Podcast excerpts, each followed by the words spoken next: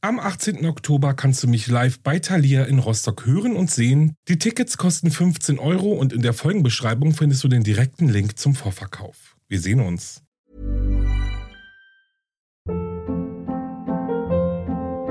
Hold up. What was that? Boring. No flavor. That was as bad as those leftovers you ate all week. Kiki Palmer here, and it's time to say hello to something fresh and guilt-free. Hello Fresh. Jazz up dinner with pecan-crusted chicken or garlic butter shrimp scampi. Now that's music to my mouth. Hello Fresh. Let's get this dinner party started. Discover all the delicious possibilities at hellofresh.com. Ryan Reynolds here from Mint Mobile. With the price of just about everything going up during inflation, we thought we'd bring our prices down. So to help us, we brought in a reverse auctioneer, which is apparently a thing. Mint Mobile unlimited premium wireless. Have to get 30, 30, bit to get 30, bit to get 20, 20, 20, bit to get 20, 20, bit to get 15, 15, 15, 15 just 15 bucks a month. So, Give it a try at mintmobile.com slash switch. $45 upfront for three months plus taxes and fees. Promo rate for new customers for limited time. Unlimited more than 40 gigabytes per month. Slows. Full terms at mintmobile.com.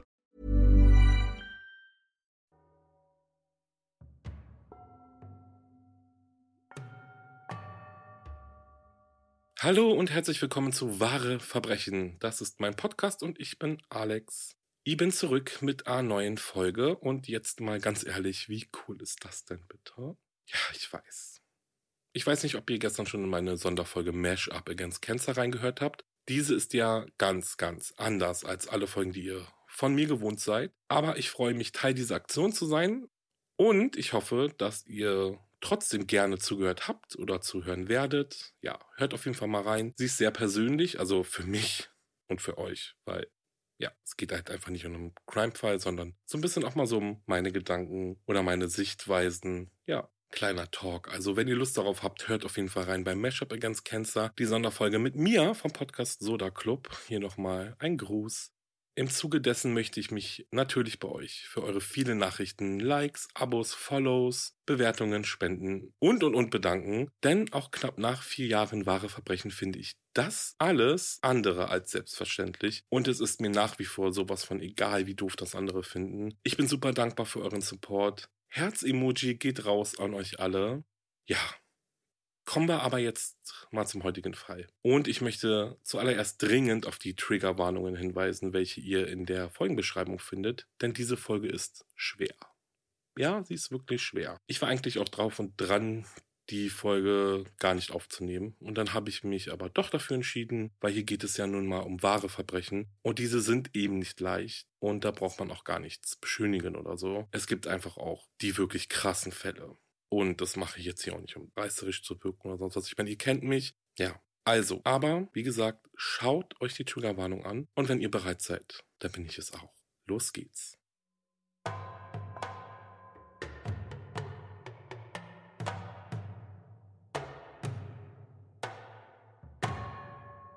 Ich bin's Papa, mach auf. Pavel Konev klopfte an die verschlossene Tür seiner Wohnung im Londoner Vorort Hammersmith. Seine zwölfjährige Tochter Katharina war allein zu Hause und er wunderte sich, warum sie nicht antwortete. Es war der 22. Mai 1997, zwei Jahre nachdem Pavel mit seiner Familie vor dem Krieg über den Balkan nach England geflüchtet war. Gemeinsam mit seiner Ehefrau Jacqueline, seinem sechsjährigen Sohn Christian und seiner Tochter Katharina unternahm Pavel alles, um ihr neues Leben in Frieden zu beginnen. An diesem 22. Mai im Jahr 1997 kam Pavel etwas später nach Hause. Er studierte an einer örtlichen Hochschule und war aufgrund der gerade stattfindenden Prüfungen etwas aufgehalten worden. Nachdem er seine Prüfungsunterlagen abgegeben hatte, eilte er aus dem Schulgebäude, setzte sich auf sein Fahrrad und beeilte sich, schnell nach Hause zu kommen. Es war das erste Mal, dass seine zwölfjährige Tochter nach der Schule alleine zu Hause war. Ein besonderer Tag.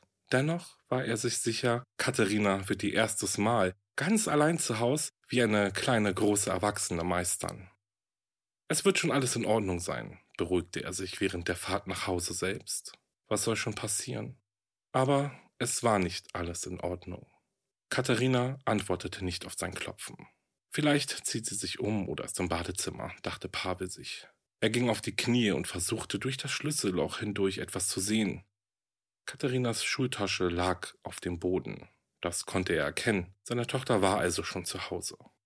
Pavel kniete sich noch tiefer und ließ seinen Kopf zum Boden sinken, um durch den Türstütz gucken zu können. Und dann schrak er auf. Neben dem Schulrucksack seiner Tochter konnte er zwei schwarze Schuhe erkennen. Eindeutig waren es Männerschuhe, und er wusste, es waren nicht seine. Irgendetwas stimmte nicht. Katharina ist in der Wohnung und irgendjemand war bei ihr. Mit voller Wucht stieß Pavel mit der Schulter immer und immer wieder gegen die Eingangstür, doch sie öffnete sich nicht. Dann rannte er um das Haus herum, um nach einem offenen Fenster zu suchen, als er gerade einen fremden Mann aus einem der Fenster klettern sah. Pavel rannte auf ihn zu. Die beiden Männer standen sich nun direkt gegenüber, und Pavel bemerkte einen kleinen Blutstropfen auf der linken Gesichtsseite des Unbekannten. Was machst du in meiner Wohnung? fragte er. Der Mann starrte ihn eine kurze Zeit lang an, dann ergriff er die Flucht. Pavel verfolgte den Eindringling ein paar Blocks weit, aber der Mann schaffte es, ihn abzuwimmeln, indem er anfing, um Hilfe zu rufen. Pavel schaffte es, den Mann zu packen, doch durch die Hilferufe des Mannes sind die umstehenden Passanten aufmerksam geworden. Zwei Bauarbeiter gingen zwischen Pavel und dem Unbekannten und wiesen Pavel an, den Mann loszulassen. Der unbekannte Mann rannte davon. Während seiner Flucht sprang er dann auf die Straße und hielt Christina Kearney in einem kleinen Fiat an. Sie berichtete später, dass der Mann um Hilfe bat, weil er verfolgt wird. Er bat sie darum, die Polizei zu rufen. Sie war völlig perplex, verstand die ganze Situation nicht. Dann zog der unbekannte Mann ein Messer und befahl ihr aus dem Auto auszusteigen. Der Mann setzte sich hinter das Steuer und raste davon. In der Zwischenzeit rannte Pavel zurück nach Hause, anstatt weiter zu versuchen, den Mann zu verfolgen. Ohne Pause trat und schlug er gegen die Eingangstür, die mit einem Stuhl verbarrikadiert wurde. Als er es endlich schaffte, sich Zugang zu seiner eigenen Wohnung zu verschaffen, findet er seine Tochter Katharina bewusstlos auf dem Boden liegen. Um Katharinas Hals war eine Korde gebunden, mit welcher sie erwürgt worden war. Die Korde stammte von ihrem kleinen Tragebeutel, in welchem sie ihre Schulbücher beförderte. Pavel versuchte die Korde vom Hals seiner Tochter zu lösen, jedoch war sie zu fest zugebunden, so dass er seine Tochter nur mit Hilfe eines Messers von ihr befreien konnte. Er erinnert sich daran, die Polizei gerufen zu haben. Und dann saß er nur noch vor seiner Tochter auf den Knien und hörte nicht auf, ihren Namen zu rufen. Als die Rettungskräfte eintrafen, versuchten sie alles, um das kleine Mädchen wiederzubeleben. Doch alle Bemühungen halfen nichts. Katharina war tot und ihr Vater nun der Hauptverdächtige in diesem Mordfall. Die Polizei glaubte ihm seine Geschichte von der Verfolgung des Täters nicht und nahm den verzweifelten Familienvater fest. Pavel Konev saß also nun in Untersuchungshaft und musste auf sein Verhör warten, während seine unwissende Frau schon bald von der schrecklichen Tat erfahren würde.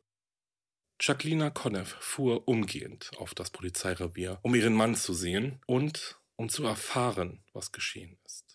Und jetzt passiert etwas, das die Familie noch lange Zeit prägen wird. Denn aufgrund der allgemeinen Meinung der Polizei war auch Jacqueline erst einmal davon überzeugt, dass ihr Mann der Täter war. Und sie machte sich schreckliche Vorwürfe dahingehend, wieso sie ihrem Mann so sehr vertraut hatte.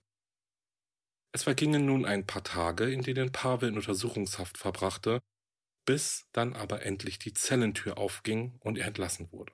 Augenzeugen berichteten davon, wie Pavel einen unbekannten Mann die Straße hinunter verfolgte. Auch tauchten diverse Videobänder von Sicherheitskameras auf, die eindeutig Pavels Erzählungen bestätigten.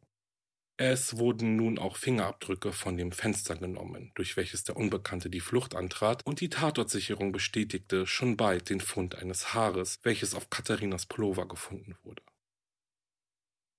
Wenige Tage nach der Ermordung von Katharina Konev aber ergaben sich noch einige mehr Entwicklungen, die zum einen Pavel entlasteten und aber auch den ganzen Fall auf eine neue Ebene der Aufmerksamkeit zog. Die Ermittlungen ergaben, dass vermutlich derselbe Mann, der Katharina getötet hatte, zuvor drei andere Jugendliche in Hammersmith verfolgt hatte. Alle Mädchen hatten langes dunkles Haar, genauso wie Katharina. Die Ermittler vermuteten, dass der Mann Katharina nach Hause folgte, sich vergewisserte, dass sie allein war und dann an die Tür anklopfte. Katharina öffnete die Tür dann, sehr wahrscheinlich in der Annahme, dass es ihr Vater war. Dieses Verbrechen schien eines zu sein, welches durch die vielen Beweise und Zeugenberichte schnell gelöst werden würde. Doch die Ermittlungen verliefen sich ganz schnell auch schon wieder im Sande. Der Mörder schien unter den sieben Millionen Menschen, die in London leben, verschwunden zu sein. Der unbekannte Mann versteckte sich im Verborgenen und war dennoch innerhalb eines Monats nach dem Mord immer wieder in Polizeigewahrsam gewesen. Aber warum wurde er nicht wegen des Mordes an Katharina festgenommen? Tja, auf diese Frage gibt es in diesem Fall eine sehr interessante Theorie, denn forensische Beweise allein können Verbrecher ja nicht vor Gericht bringen. Kompetente Ermittler aber nutzen diese Beweise, um Verbrechen aufzuklären und dementsprechend dann den Verbrecher vor Gericht zu bringen. Das kennen wir ja alles schon. Zum Leidwesen der Angehörigen von Katharina Konev aber fehlt es in diesem Fall an Kompetenz, trotz des hervorragenden Rufs der Londoner Metropolitan Police. Aber den Mörder sollte dieser Umstand nicht stören. Er war an die Inkompetenz der Strafverfolgungsbehörden tatsächlich schon gewöhnt. Er hatte von den stümperhaften Bürokraten von einem Ende Europas bis zum anderen profitiert. Denn es stellte sich heraus, dass der Mörder der zwölfjährigen Katerina Konev ein gebürtiger Pole namens Andrzej Kunowski war, dessen dunkle Karriere als Vergewaltiger 30 Jahre lang andauern sollte. Kunowski wurde 1956 als Andrzej Klembert in Warschau geboren, kurz nach der Unterzeichnung des Warschauer Pakts, der Polen ja hinter dem eisernen Vorhang verbarg. Er war das einzige Kind von Eltern mit, ich sag mal, sehr zweifelhaften Charakter, die alles stahlen, was sie in die Finger bekamen. Und Andrzej selbst hatte eine sehr schwierige Kindheit. Im Alter von zwei Jahren wurde er in ein Waisenhaus geschickt, weil seine Mutter, sein Vater und seine Großmutter alle im Gefängnis saßen. Außerdem war sein Großvater wegen diverser Sexualdelikte in einer staatlichen psychiatrischen Klinik untergebracht. Als seine Mutter, Elzbieta, entlassen wurde, holte sie ihren Sohn zurück zu sich, ließ sich von ihrem Mann scheiden und heiratete den Zementbauer Stepan Kunowski.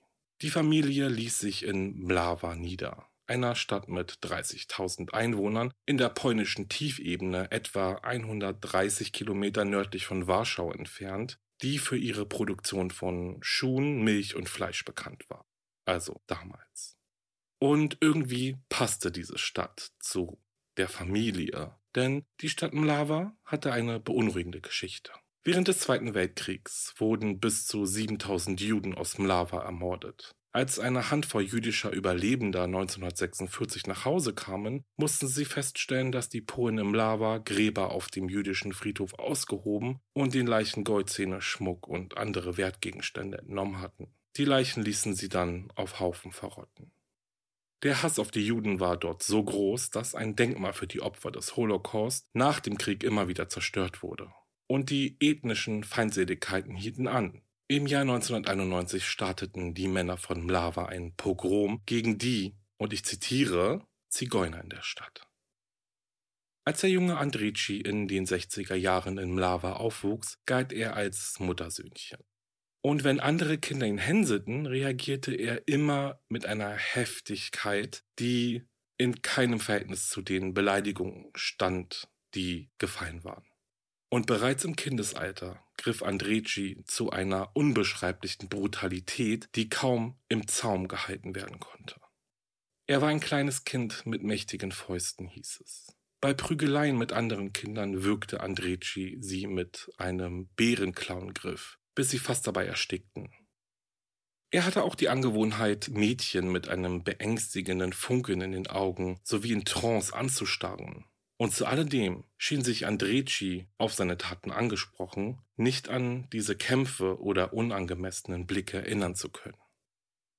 Andreci begann zu stehlen, als er ins Teenageralter kam. Im Alter von 13 Jahren kam er dann in eine Einrichtung für straffällige Jugendliche.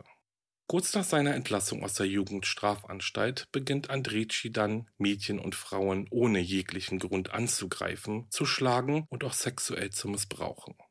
Bereits in seinen Teenagerjahren deutete also einiges darauf hin, dass Andreci auf dem Weg dahin war, ein Sexualstraftäter der erschreckendsten Art zu werden.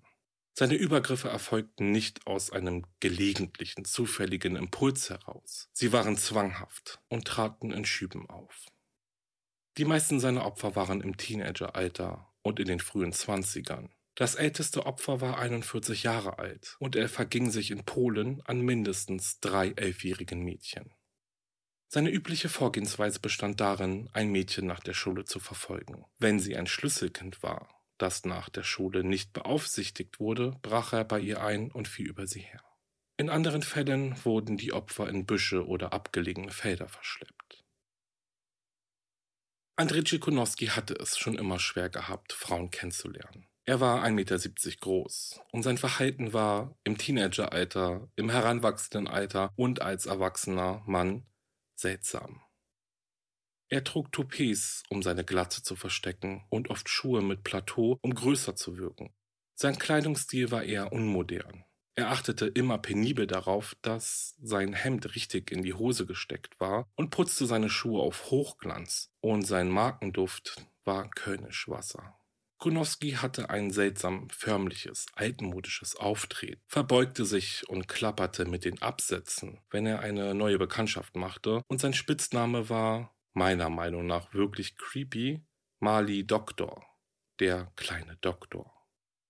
Warum das jetzt sein, also kleiner Doktor jetzt sein Spitzname war, das müssen wir mal versuchen rauszufinden. Vielleicht könnt ihr mir helfen. Ich hab's nicht so rausgefunden. Aber gut, jetzt kennen wir Andrei Kunowski natürlich auch nicht in allen privaten Lebenslagen. Kunowski war kein cleverer Verbrecher, kann man sagen. Aber das braucht er ja auch nicht zu sein, wie sein Vorstrafenregister und seine Gefängnisakte zeigen. Denn, und ihr werdet es gleich hören, es ist einiges schiefgelaufen, auf ganz vielen Ebenen, was die Überfälle von Andrzej Tschikunowski angeht. Seine erste gemeldete Vergewaltigung fand im Juni 1973 statt, als er ein Nachbarmädchen in Mlava missbrauchte. Er zerrte sie in ein Gebüsch und zwang sich ihr auf.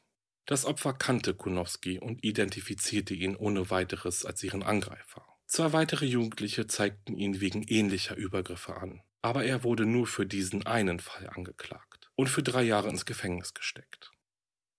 Am 16. Juli 1977, einen Monat nach seiner Entlassung auf Bewährung, schlug er erneut zu und attackierte eine mädchenhaft aussehende 24-Jährige. Er würgte die Frau, bis sie das Bewusstsein verlor und hätte sie wahrscheinlich getötet, wenn Zeugen nicht eingeschritten wären.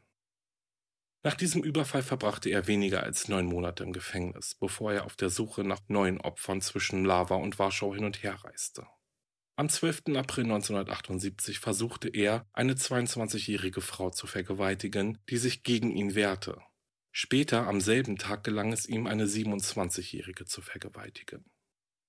Am 23. Juni desselben Jahres raubte er eine 22-jährige Frau aus und zerrte sie in ein Gebüsch, wo er sie dann vergewaltigte. Acht Tage später tat er dasselbe mit einer 16-jährigen, gefolgt von einer Vergewaltigung einer 12-jährigen am 21. Juli 1978. Kondowskis Gewalttätigkeit scheint sich nach diesen Überfällen zu steigern. Bei den meisten seiner Vergewaltigungen nach Juli 1978 würgte er jedes seiner Opfer. Er ließ sie dann in Bewusstlosigkeit zurück, wobei zum Glück keines seiner Opfer dabei starb. Kriminalpsychologisch erkennen Experten ja das Würgen und Strangulieren als eine besondere Form der Kriminalpathologie an. Sie gelten als die intimsten Formen der Körperverletzung oder des Mordes, persönlicher und unmittelbarer als der Einsatz einer Pistole oder ein Messer. Und diese Methode gibt dem Angreifer ein unvergleichliches Gefühl der Beherrschung und der Kontrolle über die Tat und das Leben und den Tod des Opfers. Und das sind Tatsachen, die wirklich sehr spannend sind, wie ich finde. Und da werde ich im Outro auch nochmal intensiver drauf eingehen. Aber kommen wir jetzt erstmal zurück zum Fall, denn Tatsächlich ist leider noch lange nicht Schluss. Am 4. August wirkte und vergewaltigte Kunowski eine 19-Jährige. Eine Woche später verübte er die gleiche Tat an einer 22-Jährigen, am 6. September an einer 20-Jährigen, zwei Tage später an einer 17-Jährigen und am 20. September an einer weiteren 17-Jährigen. Im Oktober 78 vergewaltigte, beraubte und wirkte er innerhalb einer Woche mindestens vier Frauen im Alter von 17, 20, 28 und 30 Jahren. Im November überfiel er vier weitere Frauen und Mädchen im Alter von 19, 21, 15 und 11 Jahren. Letzteres war sein bisher jüngstes Opfer. Am 14. Dezember vergewaltigte und würgte er eine 16-Jährige und verging sich drei Tage vor Weihnachten an einer weiteren Elfjährigen. Am 25. Januar 1979 stahl Konowski ein Auto, das er am nächsten Tag für eine weitere sexuelle Gewalttat nutzte. Einen Tag später, am 26. Januar, überfiel er eine 41-jährige Frau und begrapschte eine 36-jährige Frau und vergewaltigte eine 20-jährige Frau. Alles an einem Tag. Und um Gottes Willen wirklich, ich persönlich finde es super schwer, diese Aufzählung, so blöd wie sich das anhört, jetzt vorzutragen. Ich fand es damals auch schon schwer, den Fall überhaupt rauszurecherchieren. Ich habe auch überlegt, ob ich ihn sein lasse, weil ja, er ist schon ziemlich heftig. Also es sind schon, man muss echt mal überlegen, denn die Tatsache ist einfach die, 27 Frauen und Mädchen wurden allein in den Jahren zwischen 1973 und 1979 Opfer von Andrei Tschikunowski. 27, alle haben überlebt. Viele haben ihn bei der Polizei angezeigt und trotzdem war er ein freier Mann, der nicht auch nur im geringsten daran gedacht hat, aufzuhören. Es ist eigentlich auch unerträglich, all diese Taten aufzuführen und glaubt mir, ich habe wirklich sehr viel weggelassen, weil ich denke, mehr muss man auch nicht hören, um zu wissen und um zu erkennen, was für ein Mensch Andrzej Tschikunowski war. Aber gucken wir uns mal an, was noch alles passiert ist, bis Andrzej Tschikunowski schlussendlich am 22. Mai eben in London die kleine Katharina so brutal erwürgt hat. Andreci wurde an einem Tag endlich von der Polizei gestoppt und erhielt eine mehrjährige Gefängnisstrafe. Seine kleine Zelle und die dicken Gefängnismauern aber sollten ihn nicht davon abhalten, weiterhin straffällig zu werden. An einem 24. Februar zwang er einen männlichen Zellengenossen zum Oralsex. Am 1. März vergewaltigte er einen weiteren Zellengenossen. Die Taten blieben für ihn ohne Folgen. Und Ganz ehrlich, es scheint schon irgendwie bemerkenswert, dass die polnischen Behörden Kunowski einen zweifach verurteilten Vergewaltiger während seiner ganzen Reihe von Übergriffen nicht verdächtigt und verhaftet haben. Doch die Inkompetenz der polnischen Strafjustiz damals in Bezug auf diesen Fall, das war erst der Anfang. Kunowski entkam am 25. April 1979 irgendwie aus dem polnischen Gefängnis. Sechs Wochen später vergewaltigte er ein 13-jähriges Mädchen, nachdem er ihr von der Schule aus nach Hause folgte. Am nächsten Tag wurde er verhaftet und ins Gefängnis zurückgebracht, konnte aber im August desselben Jahres erneut fliehen. Er verübte weitere Überfälle, bevor er erneut verhaftet wurde. Und endlich, schließlich wurde er für eine lange Liste von Verbrechen und darunter 17 sexuelle Übergriffe und nur acht versuchte Vergewaltigungen vor Gericht gestellt. Und ich sage jetzt auch nur acht versuchte Vergewaltigungen, weil später, also jetzt bekannt ist, dass Andrei Tschikunowski für viel mehr Übergriffe, Vergewaltigungen verantwortlich war. Der Staatsanwalt beantragte damals eine lange Haftstrafe, da er erkannte, dass Konowski kaum Chancen auf Besserung hatte. Es gab etwa 70 Anklagen, die sich aus Vergewaltigungen, versuchten Vergewaltigungen, Gefährdung des Lebens eines Kindes und versuchtem Mord zusammensetzten. Dies war ein sehr wichtiger und gefährlicher Fall, allein wegen der Anzahl der Opfer und dem, was er ihnen angetan hat. Ich wollte ihn länger einsperren, weil er sehr gefährlich war. Ich war mir sicher, dass er, wenn er das Gefängnis verlässt, wieder vergewaltigen und vielleicht sogar töten würde, sagte der Staatsanwalt. Andrzej Konowski wurde zu einer Gesamtstrafe von 30 Jahren verurteilt. Endlich, so schien es, war er dort, wo er hingehörte. Und zwar in Haft, hinter dicken Gefängnismauern. Doch die Revolution kam dazwischen. Als das kommunistische Regime 1989 in Polen gestürzt wurde, kam es zu Öffnungen der Gefängnistüren. So sage ich es jetzt mal. Und Andrzej Konowski war einer derjenigen, die davon profitierten. Er wurde 1991 wegen guter Führung freigelassen, nachdem er weniger als sechs Jahre für den Angriff auf eben 23 Frauen und Mädchen verbüßt hatte. Nach seiner Entlassung heiratete Kunowski und wurde Vater einer Tochter. Er fand Arbeit als Kosmetikverkäufer und es schien irgendwie, als würde er sich verändert haben. Doch wie es oft so ist, holte ihn sein Zwang ein. Ja, ein schöner Trugschluss. Und was soll ich sagen? Ich bin in Schock, ganz ehrlich. Ich glaube, man darf sagen, dass Andrzej Cikonowski wirklich ein Monster war. Etwa ein Jahr nach seiner Entlassung wegen guter Führung geht seine schreckliche Serie an Vergewaltigungen nämlich weiter. Am 12. August 92 vergewaltigte er ein elfjähriges Mädchen im Lava, dann zog er nach Warschau, wo er zwei weitere Jugendliche vergewaltigte. Er wird 93 erneut verhaftet, entkommt aber erneut aus dem Gefängnis und ist zwei Jahre lang auf der Flucht. Und ey, ganz ehrlich, kann mir irgendjemand erklären, wie um alles in der Welt dieser Mann es ganze dreimal geschafft hat, bis jetzt aus dem Gefängnis zu fliehen? Ich verstehe das nicht. Ganz ehrlich, er wird ja nicht einfach über ja die Mauern gesprungen sein oder sonst was. Also was ich mir natürlich vorstellen kann, ist, dass er vielleicht Freigang hatte und den dann dafür genutzt hat zu fliehen oder so. Also es ist ja, das wäre für mich jetzt das plausibelste Szenario, denn Anders kann ich mir nicht vorstellen, wie er es wirklich geschafft hat, dreimal aus dem Gefängnis zu fliehen. Ja, aber wie schon gesagt, nach seiner Flucht taucht Andreci zwei Jahre unter und verschwindet irgendwie von der Bildfläche. Bis er dann im März 95 ein 14-jähriges Mädchen entführt, das auf dem Weg nach Hause war. Zwei Monate später wurde Andreci in Warschau dann im Zusammenhang mit zwei Angriffen verhaftet, die sich an aufeinanderfolgenden Tagen eigneten beide gegen jugendliche Mädchen, die ebenfalls von der Schule nach Hause waren und von ihm verfolgt wurden. Und während Andrzej Tschikunowski nun auf seinen Prozess wartete, beschwerte er sich beim Gefängnisarzt über anhaltende Schmerzen in seiner linken Hüfte. Röntgenaufnahmen zeigten kein Problem, aber die Ärzte gaben schließlich seinem Wunsch nach, eine Hüftoperation vorzunehmen. Niemand war wohl verblüffter als Konowski selbst, kann ich mir vorstellen, als die polnischen Behörden dann ankündigten, dass er bis zur Operation in einen medizinischen Urlaub entlassen werden würde. Und jetzt ratet mal.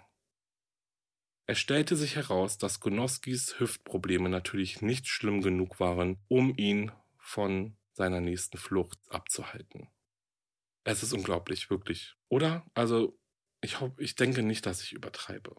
Aber ich weiß auch gar nicht, was man dazu sagen soll. Ich meine, wir reden hier nicht von einem Mann, der eine Frau vergewaltigt hat, was wirklich schlimm genug war und wirklich nichts relativieren soll. Ja, oder von einem Mann, in den die Justiz vielleicht noch Vertrauen auf Rehabilitation hat. Andrzej Tschikunowski hat bereits über 20 Frauen und Mädchen vergewaltigt und gequält. Da müssen doch alle Alarmleuchten blinken, wenn irgendjemand vorschlägt, ihn vorzeitig zu entlassen oder, ja, in einen Gefängnisurlaub wegen einer bevorstehenden Operation zu entlassen. Ja. Und dazu kommt noch, dass er ja bereits schon mehrere Male aus dem Gefängnis geflohen ist. Ich bin gerade schon wieder sehr entsetzt über diese polnische Justiz damals in Bezug wirklich auf diesen Fall. Also sonst kann ich ja nichts sagen, aber in Bezug auf diesen Fall wirklich und in den Umgang überhaupt mit Andrzej Tschikunowski. Ja, gucken wir nochmal weiter, denn irgendwann wird ihm ja ein Riegel vorgeschoben werden müssen, denkt man. Andreci verkaufte Dinge und kaufte sich vor dem Erlös einen gefälschten polnischen Reisepass. Dann bestieg er in Warschau einen Bus und wurde durch die Grenzkontrolle in Nordeuropa, durch Deutschland und Belgien bis nach Calais in Frankreich durchgewunken, wo er eine Fähre bestieg, die ihn über die Straße von Dover nach England brachte. Ever catch yourself eating the same flavorless dinner three days in a row? Dreaming of something better? Well, HelloFresh is your guilt-free dream come true, baby. It's me, Kiki Palmer. Let's wake up those taste buds with hot, juicy pecan-crusted chicken or garlic butter shrimp scampi. Mm. Hello Fresh. Stop dreaming of all the delicious possibilities and dig in at HelloFresh.com. Let's get this dinner party started.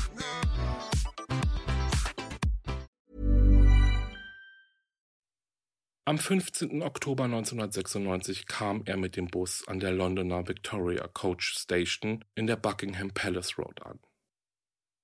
Jeden Tag passieren mehr als 300.000 Menschen Victoria. Damals kamen jeden Tag polnische Staatsangehörige mit Touristenvisa nach London, um Arbeit zu suchen, und Konowski fügte sich nahtlos in diese Reihen ein. Als die polnischen Behörden aber dann irgendwann bemerkten, Und ganz ehrlich, gönnt mir den Zynismus, denn wer weiß, wie lange das gedauert hat. Ja, aber gut, sie haben bemerkt, dass Andreci das Land verlassen hatte. Daraufhin stellten die Behörden über Interpol einen internationalen Haftbefehl aus. Andrecis Foto und seine Fingerabdrücke wurden nun über die Verbrechensdatenbank von Interpol den 125 Mitgliedsländern zur Verfügung gestellt, darunter auch das Vereinigte Königreich. So, Stand ist also, es waren alle Mitte da, um Konowski mit diesen Verbrechen, die er in Polen begangen hat, in Verbindung zu bringen. Bei seiner Ankunft im Vereinigten Königreich jedoch wurden Kunowski keine Fingerabdrücke abgenommen, sodass die britischen Behörden keine Möglichkeit gehabt hatten zu erfahren, dass ein notorischer Sexualstraftäter in einem Bus in ihrem Land angekommen war.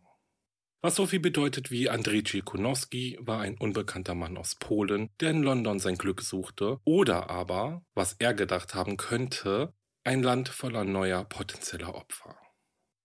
Der Angriff auf Katharina Konev fand 219 Tage nach Konowskis Ankunft in England statt und verlief nicht ganz so wie von ihm geplant. Zunächst wurde Konowski durch die Ankunft von Katharinas Vater Pavel gestört. Er musste also den Angriff abbrechen. Und dazu kommt der enge Kontakt mit Zeugen, die beiden Handwerker und Christina Kearney, die Besitzerin des entführten Autos, brachten ihn in die Gefahr, schnell identifiziert zu werden. Andreci wohnte in Acton, nur wenige Kilometer von Tatort Hammersmith entfernt. So nahm er an, dass schon bald die Ermittler vom Scotland Yard vor seiner Wohnungstür stehen würden, und so beschloss er, aus London zu verschwinden.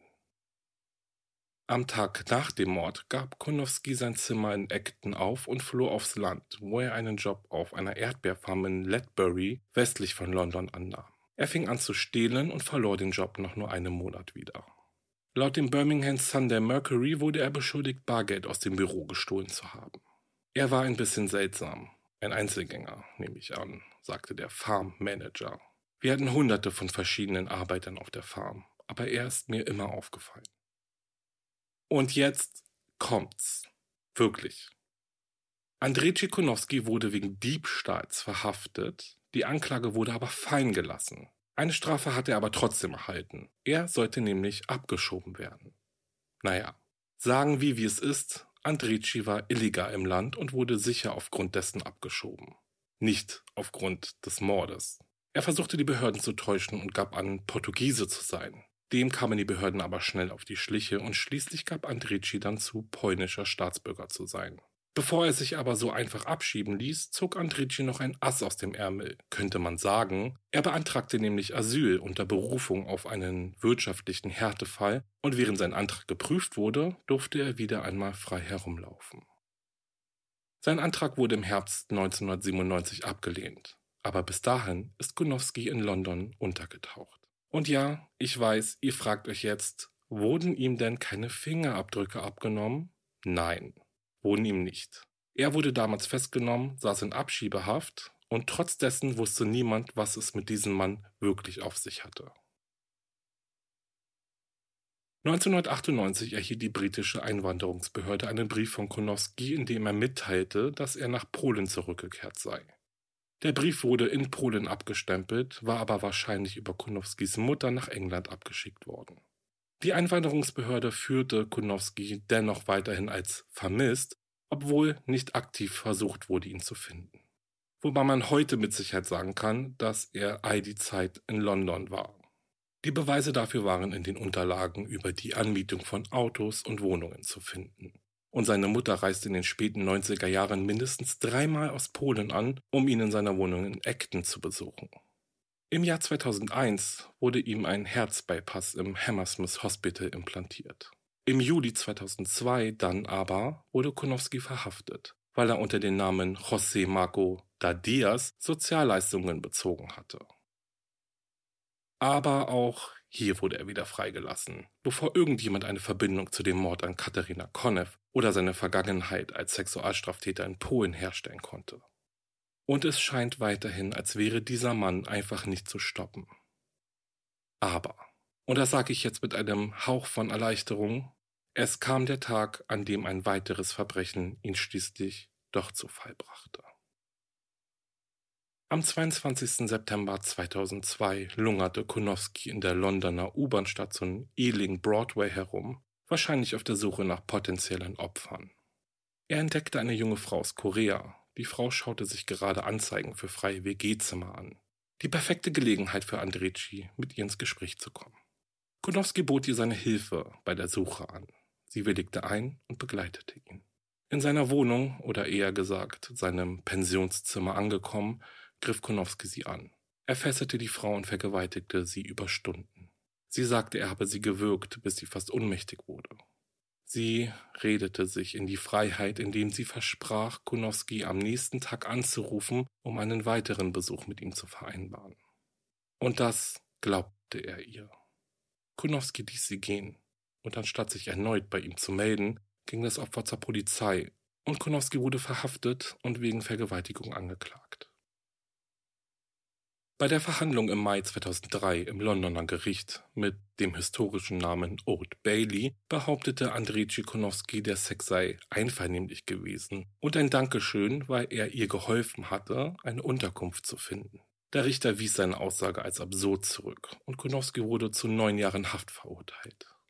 Doch selbst zu diesem Zeitpunkt hatten die Briten keinen Grund zu der Annahme, dass Konowski ein Serienvergewaltiger und Mörder war, denn erst nach der Verurteilung wurde das Ausmaß seiner Vergewaltigung und die Stümpereien der Regierung, die es ihm ermöglichten, immer wieder zuzuschlagen, deutlich.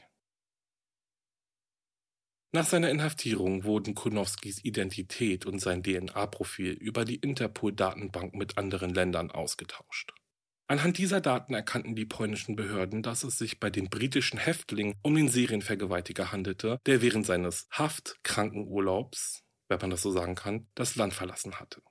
Scotland Yard verglich die DNA-Probe von Konowski mit der DNA aus einem Abstrich, der nach der Vergewaltigung eines Mädchens 1995 in Warschau genommen worden war, und sie stimmte überein. Und diese Übereinstimmung veranlasste die britische Polizei dann endlich, sich mit den ungelösten Übergriffen auf jugendliche Mädchen zu befassen.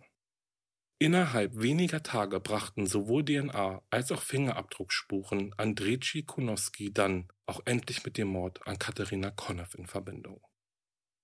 Er wurde in diesem Fall am 29. Juli 2003 angeklagt. Kunowski behauptete, es habe sich um eine Verwechslung gehandelt. Doch die belastenden Beweise wurden durch die Augenzeugenaussagen von Pavel Konev und all den anderen gestärkt. Für den Mord an der zwölfjährigen Katharina Konev wurde Andrzej Tschikunowski am 29. Juli 2003, also sechs Jahre nach der Tat, angeklagt. Eine Jury aus acht Männern und vier Frauen brauchte weniger als drei Stunden, um einen Schuldspruch zu fällen, und das, obwohl den Geschworenen der Zugang zu Informationen über Konowskis lange Geschichte von Übergriffen in Polen verwehrt wurde. Auch die britische Presse erfuhr erst am Ende des Prozesses das Ausmaß seiner Vergewaltigungsgeschichte und der Behördenfuscherei, wenn man das jetzt mal so sagen darf. Detective Chief Inspector David Little drückte es so aus. Er ist wahrscheinlich der gefährlichste Sexualstraftäter, dem ich je begegnet bin. Und sicherlich der produktivste. Die Presse gab dem Little Doctor, wie er in Polen ja genannt wurde, einen neuen Spitznamen die Bestie von Polen. Und irgendwie, ja, ein passender Name, wenn auch sehr reißerisch, finde ich. Richter Peter Beaumont verhängte gegen Andrzej Tschikunowski die Höchststrafe von lebenslänglicher Haft. Angesichts der Beweise für ihr Verhalten, sowohl in Polen als auch in diesem Land, würde ich meiner Pflicht nicht nachkommen, wenn ich nicht dafür sorgen würde, dass sie den Rest ihres Lebens im Gefängnis verbringen, sagte der Richter. Sie haben das Leben eines Kindes genommen, das gerade begonnen hatte, das zu genießen, was dieses Land ihr und ihrer Familie als Flüchtlinge aus dem Ausland zu bieten hatte. Es war ein Leben mit großen Aussichten. Sie haben es unter Umständen beendet, die von großer Gewalt und Terror geprägt waren. Das britische Innenministerium räumte ein, es sei besorgniserregend, dass Kunowski nicht schon Jahre zuvor als gesuchter Mann enttarnt worden sei. Asylbewerber werden heute von Interpol mit Fingerabdrücken erfasst und überprüft, obwohl das britische Recht noch immer keine DNA-Tests bei illegalen Einwanderungen vorschreibt. Das britische Strafverfolgungssystem verteidigte sich in diesem Fall damit, dass sie sagten, dass Konoski durch die Maschen schlüpfen konnte, weil er als illegaler Ausländer für das britische Strafrechtssystem unsichtbar war. Wenn die Person nicht existiert, kann man sie nicht vor Gericht bringen, hieß es. Die polnische Regierung hat erklärt, dass sie Kunowski gerne strafrechtlich verfolgen würden, sollte er jemals in Großbritannien freigelassen werden. Wobei es ist jedoch unwahrscheinlich, dass Großbritannien ihn an das Land ausliefern würde, das seine Inhaftierung und Strafverfolgung so oft verfuscht hat. Ist jetzt ein Gedankengang von mir. Waldemar Schmarczewski, der polnische Staatsanwalt, sagte in einer Pressekonferenz dazu, er sollte für den Rest seines Lebens hinter Gittern bleiben. Es tut mir leid, dass dieser Psychopath jemals nach Großbritannien gekommen ist.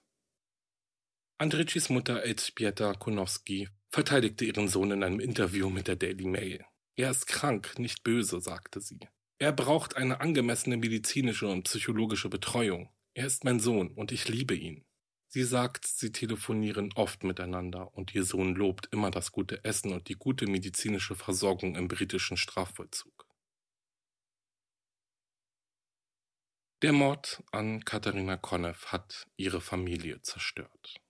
In einer Erklärung anlässlich der Verurteilung Konowskis sagte Jacqueline Konev, es ist mir unbegreiflich, wie er in das Vereinigte Königreich einreisen konnte, um dieses Verbrechen zu begehen.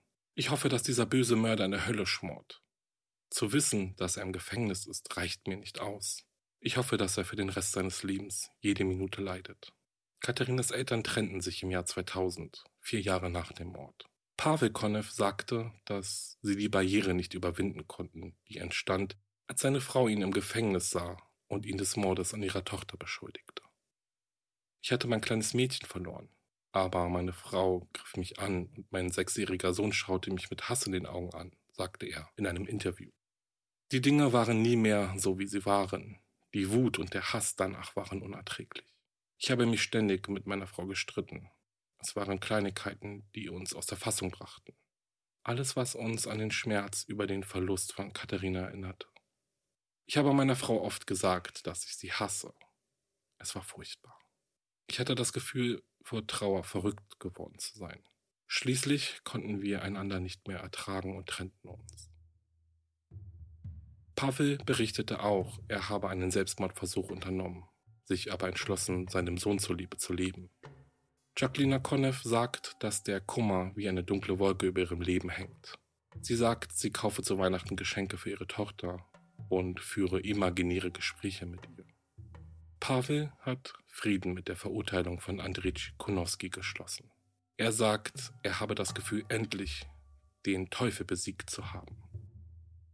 Andrzej Konowski starb am 23. September 2009 im Gefängnis an Herzversagen. Kurz nach seinem Tod wurde ein Aufruf an die Öffentlichkeit gerichtet, um ihn möglicherweise mit weiteren Vergewaltigungen oder Morden in England in Verbindung zu bringen.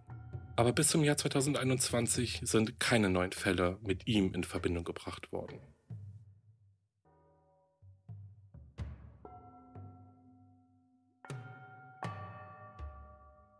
Okay, und das war es erst einmal mit dem Fall. Und ganz ehrlich, ich habe jetzt eben erst einmal eine kurze Pause gemacht, denn ich sag's ganz ehrlich, das war schon harte Kost.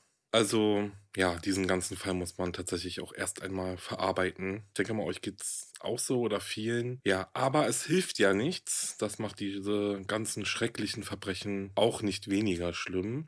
Aber ganz ehrlich, was gibt es groß zu Andrzej Kunowski und seine Taten zu sagen, außer eben, dass sie unglaublich schrecklich waren. Ich konnte mich ja in der Folge schon kaum zurückhalten, vor allem als es darum ging, wie oft er es doch geschafft hat, aus dem Gefängnis freizukommen, beziehungsweise seiner Haftstrafe zu entkommen. Denn ganz ehrlich, ähm, ja, ich denke, er wird ja nicht spektakulär aus dem Gefängnis geflohen sein, sondern sicher, wie er auch schon gesagt und auch bestätigt in dem einen Fall, eben Freigänge oder Hafturlaube dafür genutzt haben, von der Bildfläche zu verschwinden. Aber egal wie, die Male, in denen er dann aber erneut verhaftet wurde und vor Gericht gestellt wurde, da waren die Strafen, die er bekommen hatte, doch alles andere als gerecht, also nach meinem Empfinden. Aber dieses Gefühl begegnet uns ja oft bei Kriminalfällen, bei denen schlussendlich der Täter oder die Täterin vor Gericht steht und seine oder ihre Strafe erhält. Ich denke, dieses Gefühl kennen wir alle. Doch warum ist das eigentlich so? Warum kollidiert unser Rechtsempfinden so oft mit den Urteilen der Richter? Und dazu habe ich mal ein bisschen recherchiert und bin auf ein Interview gestoßen, in dem schon, wie ich finde, ganz interessante Denkanstöße gegeben wurden. Und zwar geht es um die Oberfrage, wie gerecht ist das Recht? Und der Artikel stammt vom Hamburger Abendblatt und ist aus dem Jahr 2018. Hier hat der Journalist Mark Hase mit dem Strafrechtler Florian Jesberger und dem Rechtsphilosophen Reinhard Merkel gesprochen. Und als erstes fällt hier ein Sprichwort, welches sehr interessant ist, denn es heißt, vor Gericht bekommt man keine Gerechtigkeit, sondern ein Urteil. Reinhard Merkel sagt dazu in dem Interview, dass auch er Urteile schon im hohen Maß als ungerecht empfunden hat, aber trotz dessen auch weiß, dass das Urteil aufgrund eines verfassungsgemäßen Verfahrens zustande gekommen ist, in dem die Rechtsordnung gilt und Gerichte haben eben dieses Recht anzuwenden. Florian Jesberger fügt dann hinzu, Recht ist nicht dasselbe wie Gerechtigkeit, es kann auch ungerechtes Recht geben und doch bleibt es Recht. Weiter geht es dann mit Fragen, wieso das Recht ebenso unterschiedlich als gerecht wahrgenommen wird. Und auch hier sind sich die beiden Interviewpartner einig, dass es eben keine verbindlichen Kriterien für das Rechtsempfinden gebe. Und Jesberger sagt, nur ein Recht, das in seinen allgemeinen Rechtsnormen als überwiegend gerecht empfunden wird, kann für die nötige Akzeptanz sorgen, um auch respektiert zu werden. Es ist eine wichtige Funktion des Rechts, namentlich des Verfassungsrechts, die Rahmenbindung herzustellen, innerhalb derer dann in der Gesellschaft über die Gerechtigkeit verhandelt werden kann. Ich verlinke euch den Artikel in meinen Show Notes, dann könnt ihr euch das ganze Interview einmal selbst durchlesen. Es ist wirklich interessant. Ich denke, dieser kleine Abschnitt hier jetzt reicht erst einmal aus, um das Wesentliche anzusprechen. Ja, Recht ist nicht gleich Gerechtigkeit. Denn die richterlichen Urteile müssen sich in einem gesunden Rechtsstaat eben an der vorhandenen Rechtsordnung orientieren. Und es gibt ja auch viele Fälle, in denen die Richter selbst eigentlich ein ganz anderes Urteil sprechen würden, als sie es im Endeffekt tun, weil sie sich sonst außerhalb der Rechtsordnung bewegen würden. Und wenn sie das täten, müssen wir uns auch mal überlegen, was würde das wohl bedeuten? Und ich denke, ähm, ja, da muss man nur mal ein paar Jahrzehnte zurück in die 40er Jahre reisen und nachschauen, wie es damals war, wie damals mit Urteilen umgegangen wurde nämlich sehr willkürlich. Ja, beantwortet jetzt natürlich nicht die Frage, warum wir Urteile als ungerecht empfinden, aber ja, es ist schon mal so ein kleiner Einblick, kleine Denkanstöße, vielleicht könnt ihr die weiterführen und ja, schickt mir gerne auch eure Gedanken. Ich freue mich auf eure Mails, auf eure Denkansätze. Ich finde sowas immer super spannend. Nehmt es auch gerne mit in eure Familie, in euren Freundeskreis. Dann habt ihr auch irgendwas zu erzählen und mal sehen, wie unterschiedlich dann auch die Auffassungen sind. Und ich glaube, das kann dann auch ein ganz spannender Abend werden. Ja, na gut, aber ich glaube, bevor das hier jetzt alles zu philosophisch wird, beende ich diesen kleinen Ausflug mal und komme noch einmal kurz auf Andrzej Tschikunowskis Modus operandi zu sprechen, Vielmehr auf die Tatsache, dass zu diesem Jahr gehörte, dass er seine Opfer bis zur Bewusstlosigkeit gewürgt hat. Ich hatte euch ja in der Folge schon erzählt, wie die Kriminalistik oder Kriminalpsychologie dies einschätzt. Das Würgen gilt als die intimste Form der Körperverletzung oder des Mordes, weil die Tat so persönlich ist. Sie gibt dem Angreifer ein unvergleichbares Gefühl der Beherrschung und der Kontrolle über die Tat und das Leben. Und den Tod des Opfers. Und ich denke, dies sagt schon mehr als genug. So viel kann man jetzt gar nicht darauf eingehen, weil in Bezug auf Konowski passt die Aussage auch, finde ich, auch als Nicht-Kriminologe. Ähm, man bekommt schnell genau dieses Gefühl, wenn man seine Taten liest oder hört. Er wollte die Macht spüren, die er hatte, wenn er die Entscheidung darüber treffen konnte, ob sein Opfer weiterleben darf oder sterben muss. Bis auf Katharina Koneva hat er seine Opfer ja alle am Leben gelassen, wobei man ja bis heute nicht sicher weiß, ob er nicht auch in anderen Kriminalfälle verwickelt gewesen war. Es hat sich ja aufgrund dieser Tatsache, also dass Katharina sein einziges Mordopfer war, natürlich auch die Frage gestellt, ob er sie überhaupt umbringen wollte oder eben der Mord ein, ich sag jetzt mal, Versehen war, in Anführungszeichen, weil er ja auch gestört wurde bei seiner Tat. Ja, und weil Konowski selbst ja vor Gericht davon sprach, dass er sie nicht umbringen wollte. Ja, aber im Endeffekt würde eine ja, Antwort darauf wäre jetzt auch keinen Unterschied machen. Na gut, ich lasse euch jetzt einfach mal so mit meinen Gedanken zurück alleine bei euch. Wie gesagt, verarbeitet sie. Schickt mir gerne eure Gedanken nochmal. Ja, und dann würde ich jetzt langsam zum Ende kommen, aber nicht ohne den Real Crime der Folge. Also passt auf. Ein deutscher Bankräuber schickte spöttische E-Mails an die Polizei, in denen er sich über ihre Bemühungen, ihn zu verhaften, lustig machte. Zuerst ließ er sie wissen, dass sie sich in Alter, Körperbau und Akzent geirrt hatten. Dann korrigierte er ihre Meldung, dass er zu Fuß geflohen sei. Nein, er hatte einen Fluchtwagen. Das letzte Wort hatten jedoch die Polizisten, als sie den Mann ein paar Stunden später verhafteten. Sie benutzten seine E-Mail-Adresse, um ihn aufzuspüren. Düdüm, ouch. Okay, okay, okay, dann würde ich euch bitten, dass, wenn euch mein Podcast gefällt, Schreibt mir bitte eine liebe Bewertung, drückt den 5-Sterne-Knopf, haut auf den Like-Button, abonniert den Podcast, teilt ihn mit euren Liebsten. Ja, es ist wirklich so, damit helft ihr mir und wahre Verbrechen wirklich sehr. Auch wenn ihr es nicht mehr hören könnt, ist es so. Besucht auf meine Instagram-Seite wahre-verbrechen-podcast, folgt mir und flutet meine Wand mit Herzen. Das ist super cool, das wäre super lieb von euch. Und anschließend könnt ihr dann auch noch in meinen Merch-Shop bummeln und in meinen Podcast Paranormale Verbrechen reinhören. Ja, und zu guter Letzt habe ich noch eine kleine große Überraschung für euch, denn nächste Woche schon hört ihr hier bei Wahre Verbrechen eine gruselige Halloween-Sonderfolge. Kramt also schon mal eure Taschenlampen raus und dann würde ich sagen, gut, wir hören uns dann. Bis dahin, bleibt sicher. Ciao.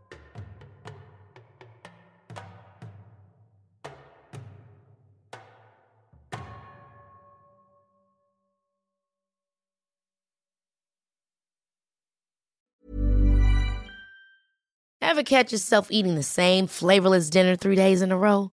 Dreaming of something better? Well, HelloFresh is your guilt-free dream come true, baby. It's me, Kiki Palmer. Let's wake up those taste buds with hot, juicy pecan-crusted chicken or garlic butter shrimp scampi. Mm. Hello Fresh. Stop dreaming of all the delicious possibilities and dig in at HelloFresh.com. Let's get this dinner party started.